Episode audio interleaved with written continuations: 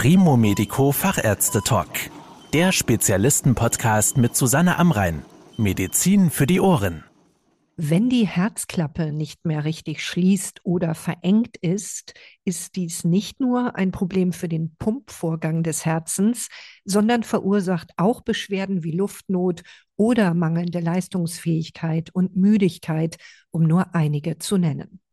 Einige Herzklappenerkrankungen können heutzutage ohne offene Operation behandelt werden, mit Hilfe eines Katheters. Wie das funktioniert und für welche Herzklappenfehler dies in Frage kommt, Darüber spreche ich mit Professor Wolfgang Schölz. Er ist Chefarzt der Klinik für Kardiologie, Angiologie und Elektrophysiologie am Herzzentrum Duisburg des Evangelischen Klinikums Niederrhein. Herr Professor Schulz, können Sie alle Herzklappenerkrankungen mit Hilfe des Katheters behandeln oder gilt das nur für bestimmte? Die verfügbaren Verfahren sind bislang auf bestimmte Herzklappen beschränkt. Für den Kardiologen ist die Paradeklappe, bei der ein Ersatz mittels Katheter möglich ist, die Aortenklappe. Und da ist es in allererster Linie die Verengung der Klappe, die Aortenstenose, die wir behandeln. Bei der Mitralklappe, da kann mit einem sogenannten Clip-Verfahren eine Undichtigkeit per Katheter behandelt werden. Und dieses Verfahren wird in jüngerer Zeit auch auf die Trikuspidalklappe übertragen, also auch ein Clipping-Verfahren für die Trikuspidalklappe. Bleiben wir zunächst mal bei der Aortenklappenstenose. Was genau ist denn hier das Problem? Also was funktioniert nicht mehr und welche Beschwerden löst das aus? Und die Aortenklappe verkalkt häufig mit steigendem Lebensalter. Der häufigste Klappenfehler des älteren Menschen ist die Aortenklappenstenose. Das Herz muss dann gegen sehr hohen Widerstand versuchen, sein Blut auszuwerfen, den Körper zu versorgen. Und diese Mehrbelastung, die machen die Herzen lange Zeit klaglos mit. Solange hat der Patient auch keine Symptome. Wenn das Herz dann aber diese Mehrarbeit nicht mehr leisten kann, dann entwickelt der Patient Luftnot bei Belastung, manchmal Beklemmungen auf der Brust, also Angina pectoris, Unterbelastung oder auch Schwindel oder gar Ohnmachtsanfälle unter körperliche Belastung. Und diese Symptome der Aortenklappenstenose sind dann ein Hilferuf des Herzens, das gewissermaßen sagt, jetzt kann ich diese Mehrarbeit nicht mehr lange leisten. Und würde man die Klappe dann nicht ersetzen, dann wird die Pumpleistung des Herzens immer schwächer, das Herz geht gewissermaßen in die Knie und man würde dann auch unweigerlich an diesem Klappenfehler versterben. Wie können Sie diese Aortenklappenverengung denn mit Hilfe einer Katheterbehandlung beheben? Das Katheterverfahren zum Ersatz der Aortenklappe, wird auch TAVI genannt, ist eine Entwicklung, bei der wir die Klappe mit einem Ballon zunächst einmal aufsprengen, also die verklebten, verkalkten Klappensegel voneinander trennen und dann wird über einen Ballon ein sogenannter Stent, also ein Rohr aus Maschendraht, an die Stelle der Klappe gebracht. Die alte Klappe wird durch diesen Stent gewissermaßen an die Wand gepresst, so als ob sie eine Tür an die Wand anlehnen. Und in diesen Stent eingenäht ist die neue Klappe, eine biologische Herzklappe aus dem Herzbeutel von Rindern oder Schweinen. Und durch diese ja, Ballondehnung mit Klappenstent-Implantation wird also die defekte Klappe ersetzt. Das könnten Sie vielleicht noch mal etwas genauer beschreiben, denn die Frage ist ja bei den engen Blutgefäßen, so wie wir sie uns alle vorstellen, wie genau führen Sie den Katheter ein und wie transportieren Sie diesen Ballon und die neue Klappe tatsächlich exakt an die richtige Stelle und verankern Sie dort? Okay, also dieser Klappenkatheter ist tatsächlich relativ dick und damit man sich das vorstellen kann, etwa der Durchmesser eines Kugelschreibers eines herkömmlichen Kugelschreibers. Am Ende dieses Katheters ist ein Ballon und auf diesem Ballon aufgebracht ist dieser Stent, dann eben zusammengefaltet, zusammengequetscht. Der hält dann auf diesem Ballon und man muss das Gefäß in der Leiste üblicherweise punktieren, die Schlagader. In der Leiste hat die Schlagader schon etwa den Durchmesser eines kleinen Fingers und deshalb kann man tatsächlich über dieses Gefäß diesen relativ dicken Katheter unter Röntgensicht bis zum Herzen vorbringen. In der Durchleuchtung im Herzkatheterlabor kann man zum einen den Kalk in der alten Klappe sehen. Man weiß dann ungefähr, wo ist denn die alte Klappe.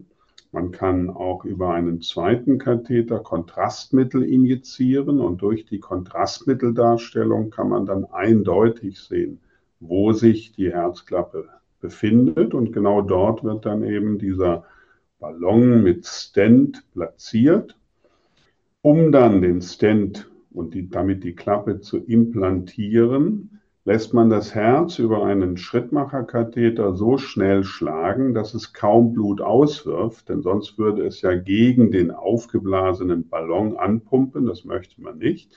Das heißt, kurzfristig lassen wir das Herz sehr schnell schlagen, dann wirft es praktisch kein Blut aus, dann injizieren wir Kontrastmittel, um uns zu vergewissern, dass die Position unseres Stents genau da ist, wo sie sein soll. Und dann wird der Ballon mit Flüssigkeit gefüllt. Der Ballon dehnt sich aus, dehnt damit auch den Stent aus. Der wird eingepresst an die Stelle, an die er soll. Ballon wird abgelassen und die schnelle Stimulation wird beendet und dann ist die Klappe drin. Als Laie fragt man sich natürlich auch, besteht nicht die Gefahr, dass der Klappenersatz bzw. die Instrumente in den doch recht schmalen Blutgefäßen stecken bleiben? Also man muss sich die Gefäße im Vorfeld genau anschauen, macht man mit Hilfe einer Computertomographie oder einer Kontrastmitteldarstellung und dann gibt es Messwerte, Normwerte, von denen man weiß, bei dieser Dicke kann ich diesen Katheter tatsächlich hier durchführen. Wenn man von vornherein den Eindruck hat, dass das Gefäß in der Leiste zu stark verkalkt ist, nicht dick genug ist, dann kann man unter Umständen auf andere Gefäße ausweichen, zum Beispiel die Schlüsselbeinarterie oben unmittelbar unter dem Schlüsselbein es gibt theoretisch auch einen ähnlichen Ansatz, bei dem man den Katheter durch einen kleinen Schnitt durch die Herzspitze einführt. Das ist aber nur sehr, sehr selten erforderlich. Im Regelfall geht das über diese Leistenarterie oder über die Schlüsselbeinarterie. Und wird diese Behandlung immer in Vollnarkose ausgeführt? Nein, dafür ist keine Vollnarkose erforderlich. Der Patient bekommt ein Mittel, um ihn so etwas abzuschirmen, zu beruhigen und natürlich Schmerzmittel. Der Eingriff ist aber kaum schmerzhaft. Das ist nicht wesentlich anders als eine herkömmliche Katheteruntersuchung. Spürbar ist unter Umständen die Punktion, das Einstechen in diese Schlagader und das wird in örtlicher Betäubung gemacht. Aber insgesamt sind die Patienten unter einer gewissen leichten Sedierung ansprechbar und wach. Und auch das rasche Schlagen des Herzens löst keine Angstgefühle aus, die dann vielleicht gegen diese Sedierung anarbeiten würden? Also diese Phase dauert nur 10, 15 Sekunden, wird häufig gar nicht wahrgenommen und natürlich kümmert sich ja während der Prozedur, auch wenn es keine Vollnarkose ist, ein Anästhesist, ein Narkosearzt um den Patienten und deshalb ist das üblicherweise sehr gut zu tolerieren. Was ändert sich denn an Ihrem Vorgehen, wenn nicht die Aortenklappe betroffen ist, sondern die Mitralklappe? Also das ist jetzt eine ganz andere Art von Klappenfehler. Bei der Mitralklappe geht es insbesondere um die Undichtigkeit dieses Ventils. Das bedeutet, bei jedem Herzschlag geht Blut dahin zurück, wo es gerade hergekommen ist, nämlich in den linken Vorhof und dann in Richtung Lungenvenen. Auch dieser Klappenfehler führt zu Luftnot und eingeschränkter Belastbarkeit und zu einer Mehrbelastung der Herzkammer, die auf die Dauer das Herz überlastet und dann auch zu einer fortschreitenden Verschlechterung der Herzleistung führt. Um die Mitralklappe nun wieder dichter zu machen, kann man über einen Katheter eine Klammer, einen sogenannten Clip einsetzen. Dadurch werden die beiden Segel dieser Mitralklappe aneinander geheftet. Nicht immer genau in der Mitte, sondern an der Stelle, an der der stärkste Blutrückstrom im Ultraschall auszumachen ist. Und durch diese Klammer, durch diesen Clip heftet man dann eben die Mitralklappensegel an dieser Stelle aneinander. Manchmal braucht es auch zwei Clips oder in Ausnahmefällen kann man sogar drei implantieren, so lange, bis man diese Undichtigkeit deutlich vermindert hat, ohne gleichzeitig die Klappe zu stark zu verengen. Das ist die Kunst. Bestehen denn Risiken bei diesen beiden Verfahren, die Sie gerade beschrieben haben? Also grundsätzlich muss man sich klar machen, wir reden schon von ernsthaften Erkrankungen, um die es da geht. Erkrankungen, die unbehandelt über kurz oder lang zum Tode führen.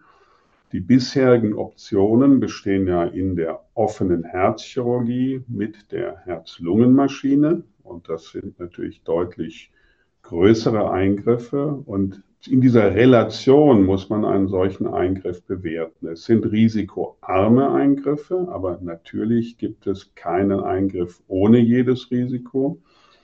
Das Risiko bei einem Aortenklappenersatz liegt in der Größenordnung von ein bis zwei Prozent, also auch einer Sterblichkeit in Verbindung mit Komplikationen. Das ist aber ziemlich wenig für ein Problem, das unbehandelt über kurz oder lang in 100 Prozent der Fälle zum Tode führt. Beim Mitralklappenclip ist das Risiko geringer, eher in der Größenordnung von 0,5 Prozent.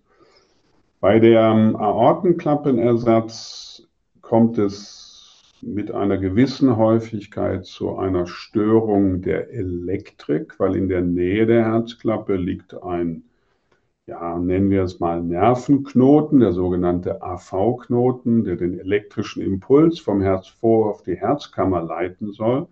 Und der Druck der Klappe kann diesen AV-Knoten stören und deshalb braucht man mitunter einen Herzschrittmacher nach so einem Klappenersatz. Das kommt in etwa fünf bis zehn Prozent der Fälle vor. Ansonsten gibt es gelegentlich Gefäßkomplikationen, also die Stelle, in der man mit dem dicken Katheter ein relativ großes Loch gemacht hat. Da kann es nachbluten. Da kann später durch die Naht des Gefäßes eine Verengung auftreten. Also lokale Komplikationen an der Punktionsstelle. Das ist so mit das häufigste. Wie lange müssen denn die Patientinnen und Patienten anschließend im Krankenhaus bleiben?